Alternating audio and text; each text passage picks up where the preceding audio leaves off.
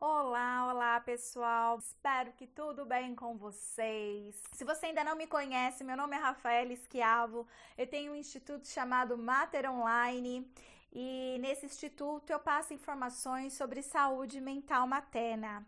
Esse é um canal para profissionais da saúde. A proposta de hoje, então, é eu contar um pouquinho aí para vocês porque que eu me preocupo com a saúde mental materna. É, e para contar um pouquinho sobre isso, eu preciso contar sobre a minha história, tá? E eu acho importante isso, né? Eu tá falando um pouquinho para vocês por que, que eu me preocupo com a saúde mental materna, por que, que eu, eu tenho feito é, essas coisas que, né? Tipo, por que, que essa menina fica aí uh, dando pra gente curso de graça, é, e-book, é, vídeos no YouTube, textos, né? Uh, então tem um motivo, né? E o principal deles é levar conhecimento para a maior parte da população a respeito da importância da gente olhar para a saúde mental materna. Porque, infelizmente, a maioria das pessoas uh, na nossa cultura, no Brasil, encara a maternidade de uma forma muito romantizada, muito fantasiada. Né? Então, assim, às vezes uh, eu aposto alguma coisa lá no, no meu Facebook, como no Facebook, eh, no, no começo é, acabei atraindo muitas mães, né? Até elas entenderem que de repente ali é um ambiente para profissionais e não conteúdo direto para elas, mas para os profissionais que vão trabalhar com elas, né? Então, às vezes, quando eu posto alguma coisa lá, elas, né, ficam bravas, né, no sentido, nossa, mas como que uma mulher pode sentir isso? É um absurdo e coisas assim, elas falam, né? No sentido de que, para a maioria da população, realmente prevalece a ideia de instinto materno, de maternidade como amor incondicional, como se toda mulher nasceu para ser mãe, né? Que a meta e o objetivo de toda mulher é ser mãe e que na maternidade as mulheres se sentem plenas, felizes, realizadas, né? Então, isso é uma, uma coisa que está muito presente no nosso meio cultural. E nós, profissionais da saúde, não estamos fora desse contexto social, nós estamos dentro desse contexto social, né? E muitas vezes nós somos contaminados com essas ideias né? Então eu sei que existem muitos profissionais da saúde, incluindo muitos psicólogos, contaminados com a ideia de que existe instinto materno, contaminados com a ideia de que a maternidade ela é o momento mais pleno e sublime na vida de toda mulher, né? Haja vista que muitas psicólogas na graduação às vezes fazem planos para quando forem mães e acreditam que vai ser a melhor fase, o melhor momento de sua vida. Não que não seja, gente, não é isso que eu tô falando, né? só tô com um olhar de profissional aqui para dizer, né, que alguém tem que olhar para a saúde mental materna de, de, com outro prisma, né, que não fique somente nessa romantização da maternidade. E eu sempre fui uma pessoa um pouquinho às avessas, nunca gostei muito do, do tradicional. E quando eu descobri que uh, existia um paradigma na nossa sociedade, né, de que a maternidade ela seria toda romantizada, cheia de encantos. E quando eu comecei a ter contato com as informações de que não é bem assim, é, ela é cheia de encantos, sim, também, né? E para algumas é, quiçá até a maioria, né?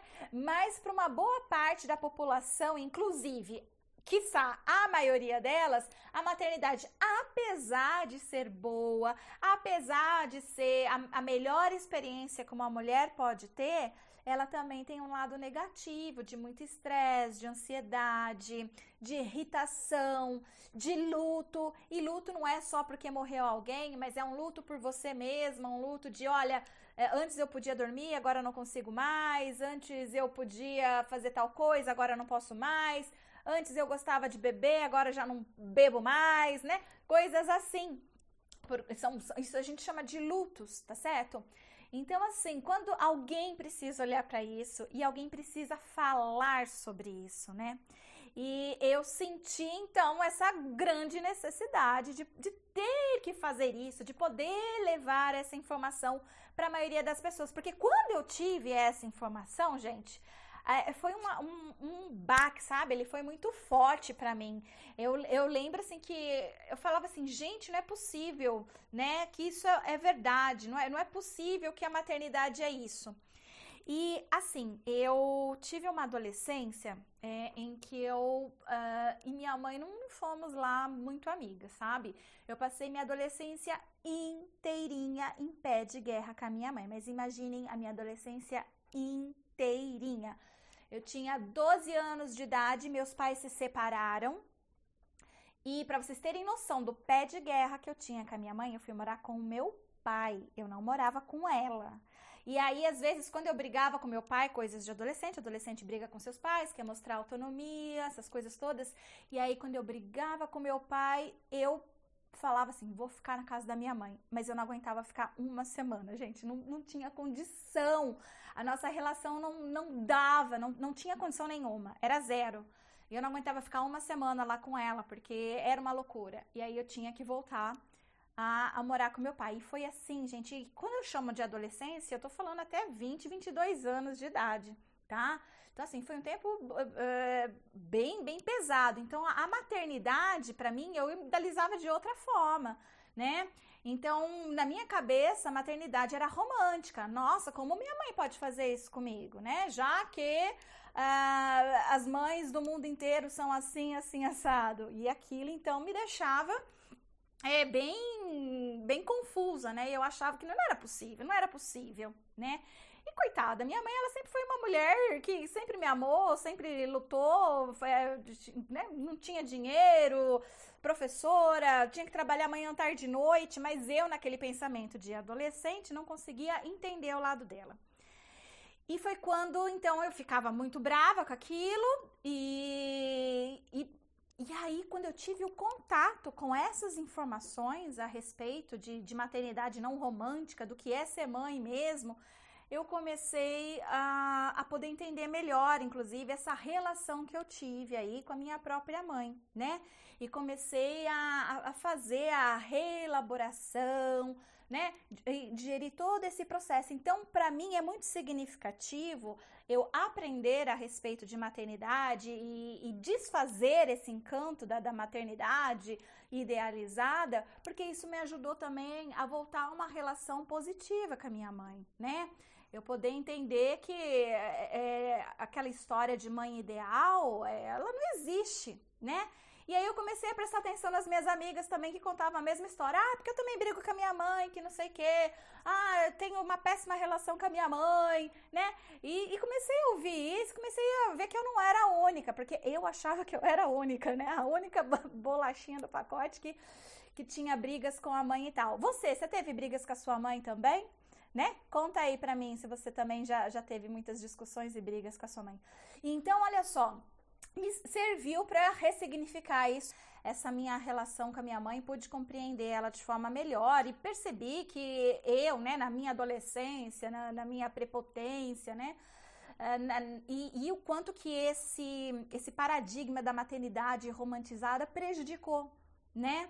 E como que prejudica até hoje muitas relações, né? Porque a gente não percebe, né?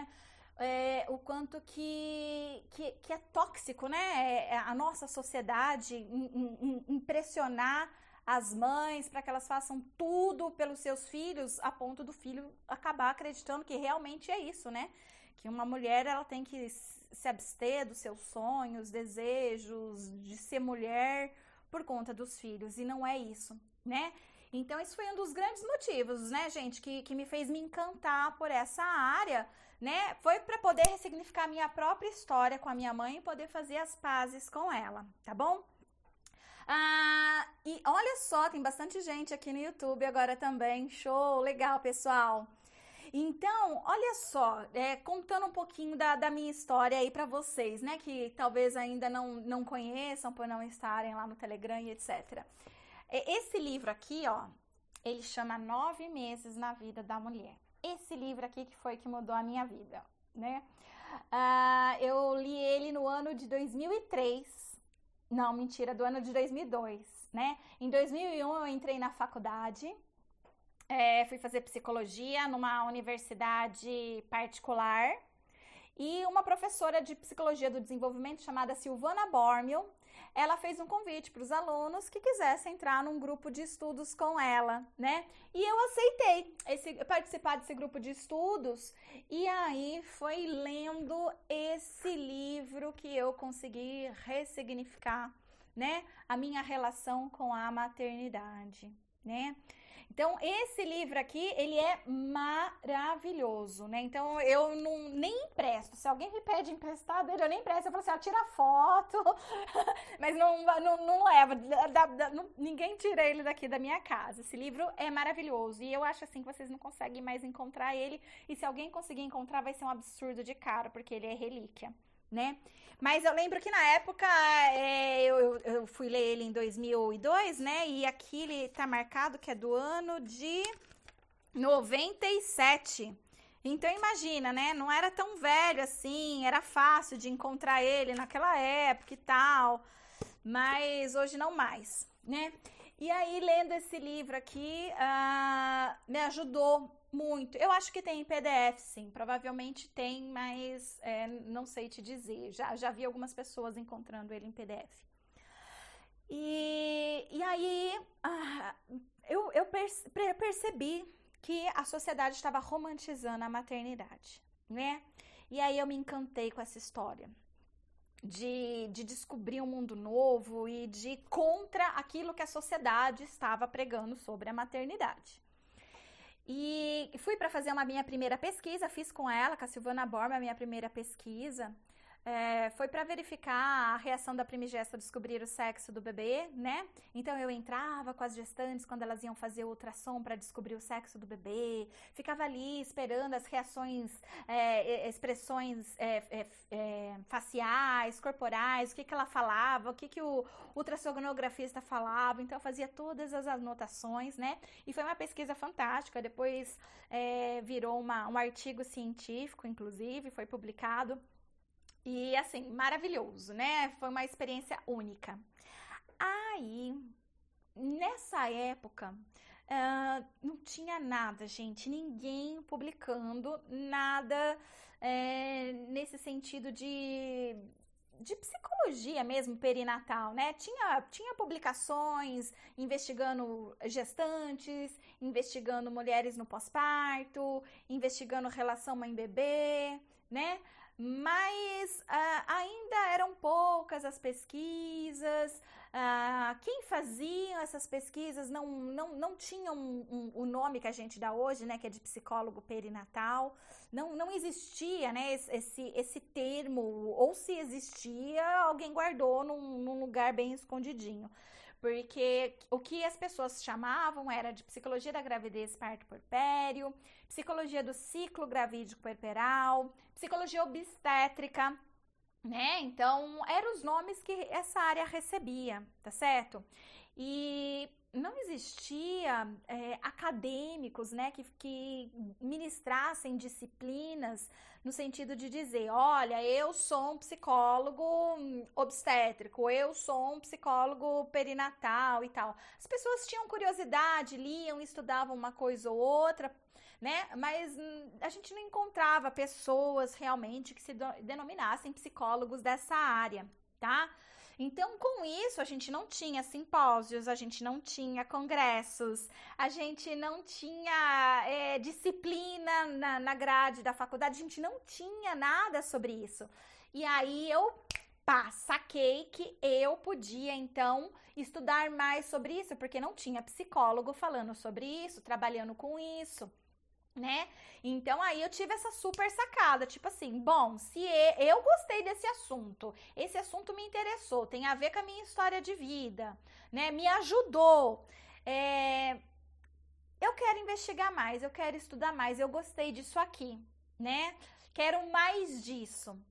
E, e aí eu fui, né? Eu mudei depois de, de universidade, eu saí dessa que eu estudava, que era particular, passei em uma pública né? E foi por meio de transferência. E nessa pública que eu fui, por sorte, encontrei uma professora, a Olga Maria Piazentin Rolim Rodrigues, que tinha um projeto com bebês. E é um, projeto de bebês de risco, então tinha que ser uma avaliação mensal das crianças, desde os zero meses, né, recém-nascida, até elas completarem 12 meses. E eu trabalhei por anos e anos e anos, né, nesse projeto de extensão aí com a professora Olga. E a professora Olga, ela percebeu o meu interesse por maternidade, ela não era psicóloga perinatal, até hoje não é, apesar de ela publicar muito de psicologia perinatal. Ela é uma das pessoas que mais publica artigos científicos aí sobre relação mãe-bebê, é, desenvolvimento infantil na primeira infância. Ela publica muito sobre essas coisas, mas ela não, até hoje ela não se denomina psicóloga perinatal, assim como outros grandes é, professores aí, acadêmicos dessa área, como César Augusto Piccinini também, quem, quem mais publica, né, nessa área aqui no Brasil, se não o nosso César Augusto Piccinini, lá da URF, da, do Rio Grande do Sul, e, e também não é um psicólogo perinatal, né? Então a gente tem muita gente publicando aí e não, não usa esse termo. E tá tudo bem, tá tudo bem, né? Não tem problema. É porque é uma área da psicologia do desenvolvimento. Psicologia do desenvolvimento estuda da fecundação à morte, né? Então é uma área da psicologia do, do desenvolvimento mesmo, pegando aí da fecundação até o primeiro ano de vida do bebê e o que, que acontece aí nesse entorno. A maternidade faz parte, né? A teoria do apego faz parte aí que a gente aprende na, na faculdade, né? Então, olha só, eu fiquei muito feliz que tinha essa professora lá para poder trabalhar um pouquinho, de alguma forma não tá fugindo. Porque para mim era muito difícil encontrar qualquer coisa que eu pudesse estudar Uh, eh, para poder entender mais aí sobre essa área. Eu tinha que literalmente gastar rios de dinheiro, porque eu sou de uma cidade do interior de São Paulo, chama Bauru a minha cidade. E tudo quanto era evento que tinha, era tudo em São Paulo. Então eu tinha que gastar com o transporte para ir para São Paulo, com o hotel para ficar em São Paulo, com o evento, né? Então saía bem caro isso para mim. Mas era o que eu tinha, né? Se tivesse um congresso e tivesse uma palestra a respeito, né, de, de relação mãe-bebê, de, de alguma coisa, de gestantes e tal, era, era a forma que eu tinha para estudar isso. Eu não tinha outra forma né? Os livros também, né? Eu tinha livros, então eu comprava os livros e ia lendo os livros. Então era a única forma que tinha, né? Até que no ano de 2007 uh, ah, eu descobri uma professora, né? Que tem um instituto muito famoso aqui no Brasil e ela estava chamando de psicologia perinatal. E aí eu achei interessante, eu gostei e fui fazer o curso dela, isso no ano de 2007, tá? Eu conheci ela, inclusive, no ano anterior, em 2006, em um evento que tinha também lá em São Paulo, em um, em um instituto, não sei se vocês já ouviram falar do Gama, né? Grupo de Apoio à Maternidade Ativa em São Paulo. E aí, no ano de 2006, eles ofereciam curso para tudo. A, a especialidade deles é formadoula, né? Ou pelo menos era naquela época, era as melhores doulas do país e tal, melhor instituto para formar doulas no país. Era esse. E aí tinha lá um curso de ciclo gravídico corporal, né? É, psicologia do ciclo gravídico corporal. Falei, ah, vou lá fazer esse curso, né? Fui para São Paulo, fiz, conheci essa professora fantástica, maravilhosa. Alguns de vocês devem até conhecer ela aí, a professora Vera Conelli. E aí eu, eu gostei muito. E aí no ano seguinte eu fui de receber um, uma mensagem de que ela ia abrir um curso e tal lá no instituto dela e que ia se chamar Formação em Psicologia Perinatal. E eu fui, fui fazer esse curso, né? Foi um curso de um ano, então todo mês eu tinha que ir para São Paulo. O curso era caro pra caramba. Aí eu tinha que gastar com ônibus, aí eu tinha que gastar com, com, com hotel. Mas eu fui. Falei assim, gente, eu preciso, né? Eu tenho. E aqui em Bauru, então, é, era a forma que eu tinha para poder chegar perto, né, de qualquer coisa, né, que, que valesse aí nesse sentido. E é claro que quando eu cheguei próximo de terminar a minha faculdade, né, que eu terminei no ano de 2008, eu teria então que, que pensar o que, que eu vou fazer agora, né? Eu vou para clínica, eu vou tentar fazer uh, uma especialização, eu vou fazer um mestrado, o que, que eu vou fazer da minha vida? E, e tinha até um aprimoramento na época, né? Que era na maternidade e era na, na em Campinas, né? Então era lá em Campinas. E, e, tinha lá um, um, aprimoramento nessa área, não chamava psicologia perinatal, acho que era psicologia da maternidade, alguma coisa assim, eu não me lembro ao certo o nome que era. E tinha que fazer uma prova, aí passava de fase e tal. E eu prestei, mas ao mesmo tempo eu prestei mestrado ah, na minha cidade de Bauru, né? E aí eu passei nos dois, né? Na primeira fase dos dois, tanto esse de Campinas quanto o da, daqui de Bauru. E um era primeiro aprimoramento e o outro era mestrado. E o dia da entrevista dos dois batiam igualzinho, no mesmo dia, né? Só mudava os horários, mas era no mesmo dia. Então, o universo me colocou numa situação que eu tinha que escolher, ou uma coisa ou outra, né? E, e eu sabia que se, se fossem dias diferentes, se eu não passasse em um, eu tentava o outro e conseguia o outro. Então, não tinha jeito. E aí eu falei assim: bom, entre aprimoramento e mestrado, eu vou preferir o mestrado, seja o que Deus quiser, porque a coisa eu tento ano que vem de novo, né? E aí, né, com aquele medo danado. e, e, e, deu certo, né? Eu escolhi o mestrado, fiz a minha, a minha entrevista e passei, né? Aí eu fui fazer o meu mestrado. E como durante toda a minha graduação, em tudo que eu lia, tudo que eu estudava, estava falando de ansiedade.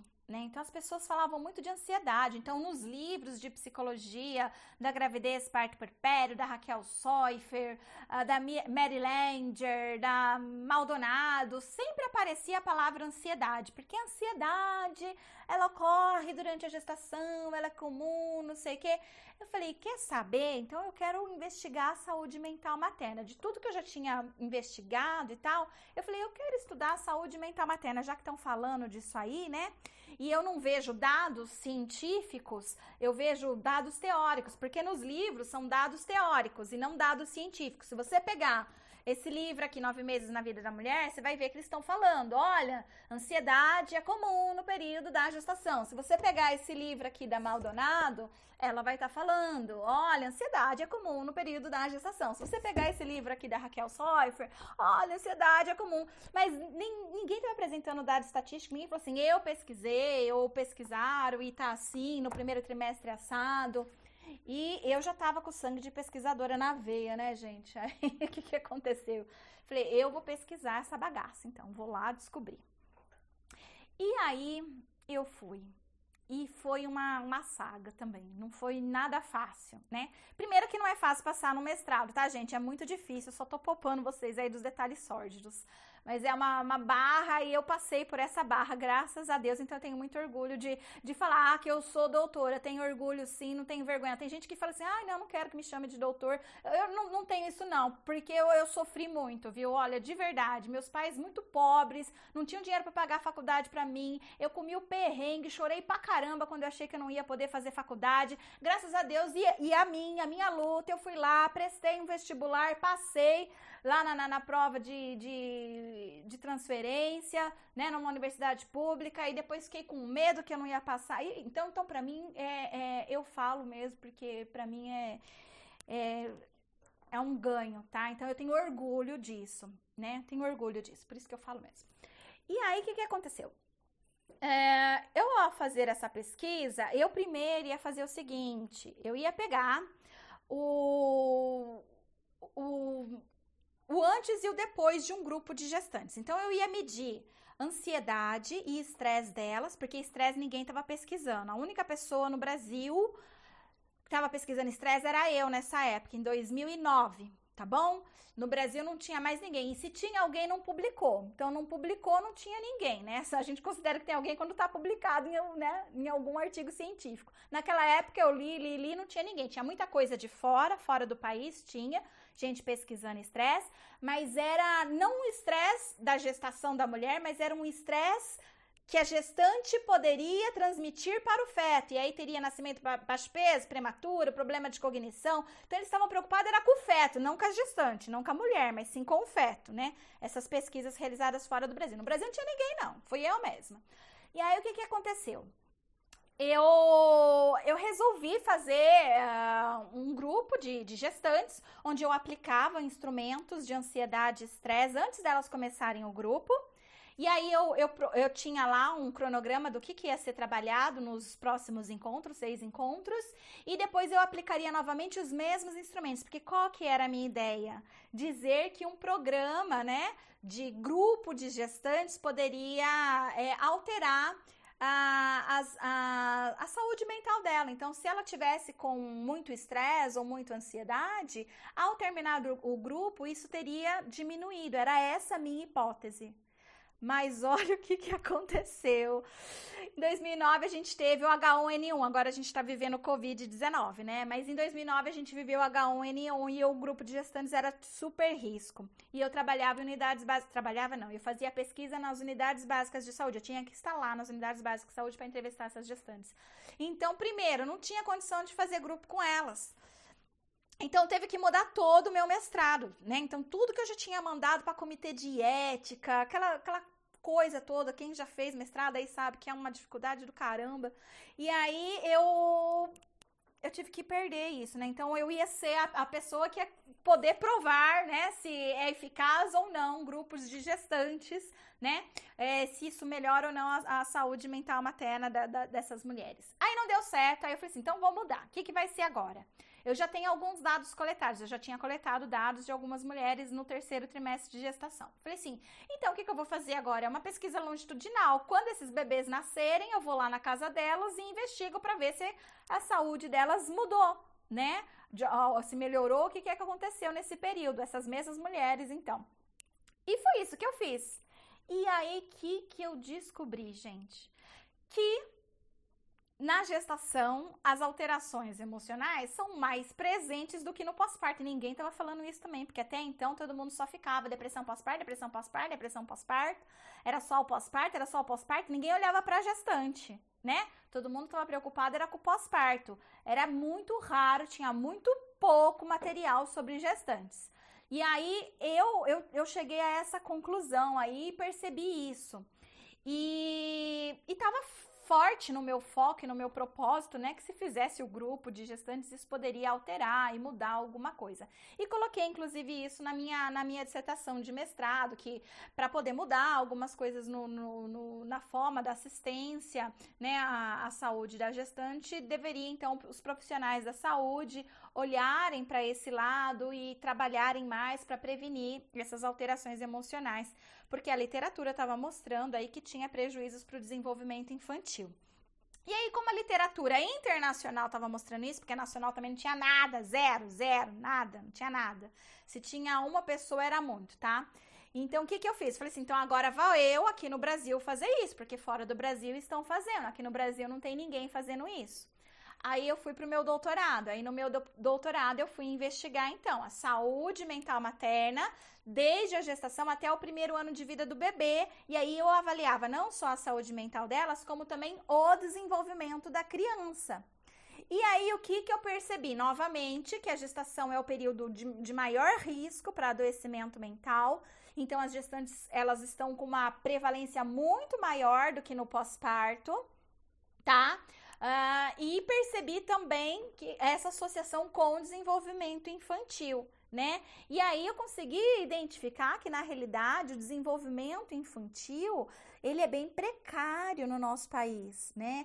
É, a gente tem uma uma prevalência muito alta de crianças com seis meses de idade com um atraso no desenvolvimento né? E é, e é muito alto. Eu, eu cheguei a identificar a porcentagem de 41% das crianças, quase metade delas com alguma área do desenvolvimento em atraso, né? O que é muito alto. Então, o atraso no desenvolvimento da criança, dessa população, não dava para ser explicado pela alteração emocional materna, já que muitas mulheres que não tinham alteração emocional materna também estavam apresentando atraso no desenvolvimento infantil. Então tá muito mais relacionado aí à pobreza, as mulheres que têm muito mais filhos, né, do que as que estão no primeiro filho. Então eu consegui perceber isso. Mas agora eu vou chegar à resposta, né, do porquê é que eu me preocupo com a saúde mental materna. Porque como eu tô dizendo para vocês, Nessa época, ninguém estava preocupado com isso. O pessoal estava publicando fora do país a respeito desse assunto. Aqui dentro do país, a gente não tinha psicólogo investigando isso. Tanto é, gente, que no ano de 2010 eu apresentei pela primeira vez um trabalho de estresse, né? É, de gestantes. Inclusive, eu ganhei um prêmio, né? Então, é, no, no evento que teve, ó, eu ganhei essa essa plaquinha aqui, ó, um prêmio do, do maior congresso de estresse que nós temos no Brasil. É um congresso chamado ISMA, que acontece no Rio Grande do Sul, todo ano. Então, nesse maior congresso de estresse que existe no Brasil, eu ganhei o prêmio de, de melhor apresentação de trabalho no sentido de ser o mais relevante, porque a gente não tinha nada, ninguém publicando sobre estresse aqui no Brasil, né? Então, o que, que eu percebi? Que se eu não fizesse alguma coisa, né? Uh, as coisas continuariam do mesmo jeito. As pessoas continuariam achando que a maternidade é, é cor-de-rosa, que a, a, romantizando a maternidade, que mulheres não estão apresentando alterações emocionais e estava gritando na minha frente esses dados. Eles estavam gritando. E daí eu não parei mais. Aí eu fui ser professora, fui dar aula. Aí cheguei já causando com os alunos. Olha, gente, é assim, assim, assado que acontece na gestação. Eles ficavam regalando o olho. Aí eles falavam, ah, a gente quer fazer pesquisa, a gente, né? Eu, eu acabava contagiando todos eles ali. Aí uma parte deles, né, que eram contagiados, eles vinham, faziam estágio comigo, projeto de extensão comigo, TCC, iniciação científica, escambau a quatro que eles podiam. E, e sempre a gente estava investigando saúde mental materna, sempre saúde mental materna. Então a gente associava saúde mental materna a X, a Y, a Z. E a gente foi descobrindo muita coisa. E aí, claro, as publicações começaram a ocorrer no Brasil também, né? Então o pessoal começou a publicar, parar de publicar só sobre depressão, porque o que, o que o pessoal publicava era só depressão, como se o único alteração emocional que a mulher podia sentir era a depressão, né? Ninguém estava olhando para estresse ou ansiedade, era poucas pessoas que estavam olhando ainda para ansiedade, mas para estresse era só eu. Hoje a gente já tem bastante gente olhando para estresse. Mas o fato é que aí eu peguei e vi que se eu não continuasse a estudar sobre isso, levar esse conhecimento, as coisas iam continuar do mesmo jeito. Mas o problema maior, o que, que era o problema maior que me incomodava e que me fez chegar onde, onde eu tô hoje para levar essas informações para vocês.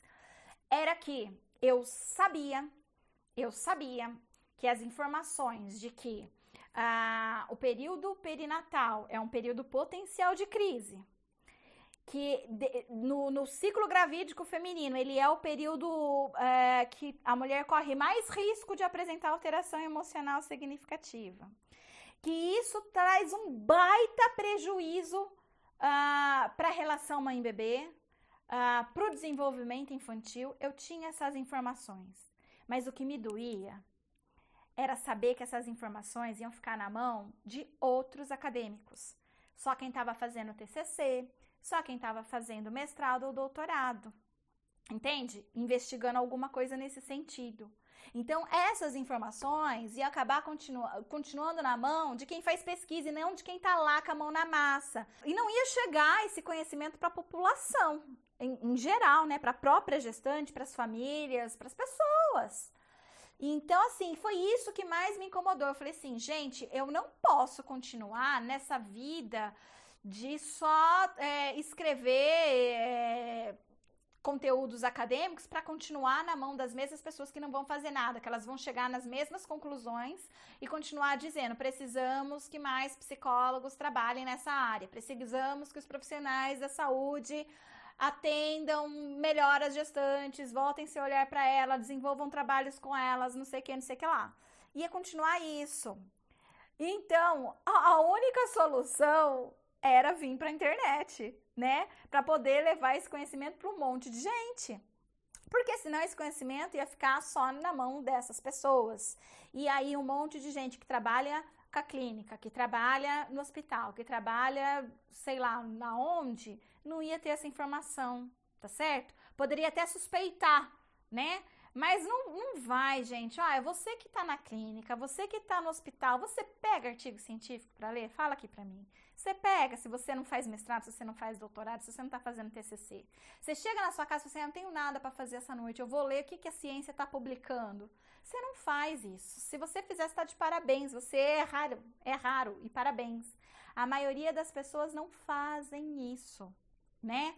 E então, como que a gente descobre sobre isso? Como a gente fica sabendo sobre isso? Quando a gente vai fazer um curso, quando a gente vai fazer um congresso, quando a gente vai fazer um simpósio, não é? Quando a gente vai se informar. Aí, quando a gente vai se informar, a gente recebe essas informações e aí a gente tenta fazer alguma coisa.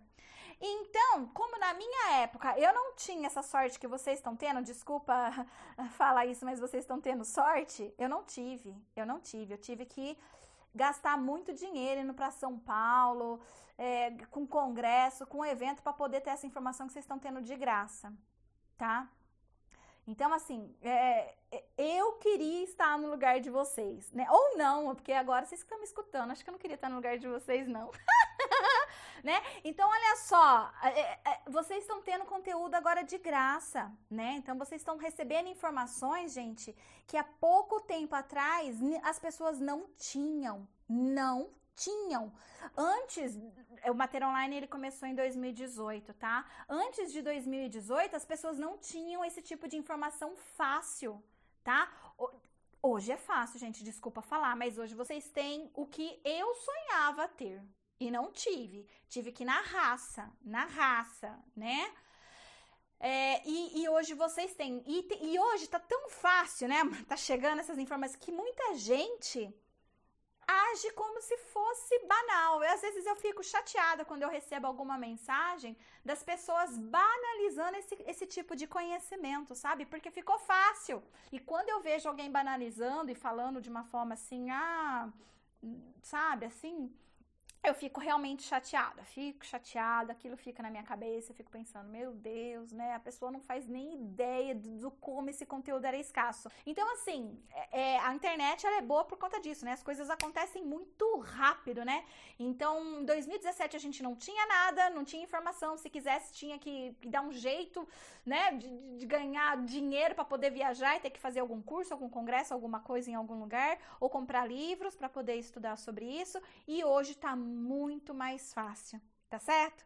Então, é por isso que eu me preocupo com a saúde mental materna, para que você possa saber sobre isso, para que você possa se conscientizar da importância disso, para que você possa oferecer um serviço melhor, ter uma atitude, uma postura profissional diferenciada, respeitosa, é, baseada em evidências científicas, né? Eu gosto muito de falar de ciência porque eu sou cientista e pronto, acabou. Se você não gosta de quem fica falando de ciência, vai seguir outra pessoa. Aqui eu gosto de falar de ciência, né? Eu gosto de dar dados, eu gosto de mostrar, de, de falar né, dessa forma, assim.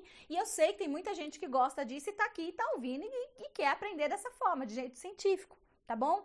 Então é assim que eu trabalho e, e, vou continuar levando essa informação até quando?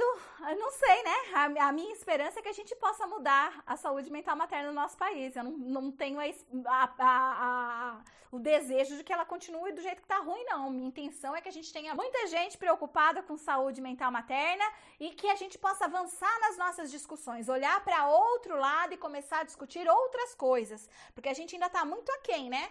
Quando a gente descobre que a cada quatro gestantes, uma está apresentando alteração emocional significativa ou está com depressão, gente, é muita coisa. A cada quatro, uma, gente, isso é alto demais. As pessoas não sabem disso, isso é muito alto, né? A gente não pode mais ser conivente com isso. A gente não pode mais olhar para essa realidade e falar assim: ah, tá bom, vou continuar aqui, né? Poxa vida, se nós não olharmos para a saúde mental materna, o que vai ser da nossa próxima geração, né? O que vai ser? A gente já sabe que a cada cinco pessoas, uma apresenta alguma, algum transtorno mental. Tá? Aqui nós estamos com um número de pessoas. Desse número de pessoas, pelo menos uh, sei lá, 10 aqui apresentam algum transtorno mental, porque a cada 5, uma apresenta algum transtorno mental. Muito semelhante a esse dado de saúde mental materna, né? Que a cada 4, uma apresenta. Será que existe uma relação, né? A gente tem algumas pesquisas que mostram que sim, que existe relação de mães com alguma alteração emocional significativa nos primeiros anos de vida do bebê e que isso influencia sim na forma com que ela cuida dessa criança e que isso pode influenciar sim na saúde mental desse sujeito. Será que hoje a gente já não está vendo reflexos disso? Será que hoje, quando a gente olha para as pessoas e elas estão apresentando transtorno mental, será que isso já não é um reflexo lá do passado que ninguém olhou, ninguém se preocupou com a saúde mental materna, porque todo mundo ficou ali naquela ideia da maternidade romantizada, de que toda mulher está plena e feliz porque está grávida e é mãe? Né? Eu não sei, é uma questão, é uma pergunta, né? Não vi nenhuma pesquisa que responda isso ainda mas uh, eu, eu suponho que tenha alguma ligação. E a gente vai continuar cruzando os braços? A gente vai continuar achando que esse problema não é nosso? Pois eu convido vocês hoje para fazer parte dessa comunidade Mater Online. Quem quer comigo ajudar a transformar esse país? E uh, fazer de tudo para que a gente possa ter uma saúde mental materna melhor, ajudando não só essas mães, mas os casais e as crianças no início da vida, vem comigo, tá certo? Vem comigo, que a titia tá aqui querendo ensinar vocês muita coisa, tá bom? É isso aí então, pessoal. Beijo. Tchau, tchau.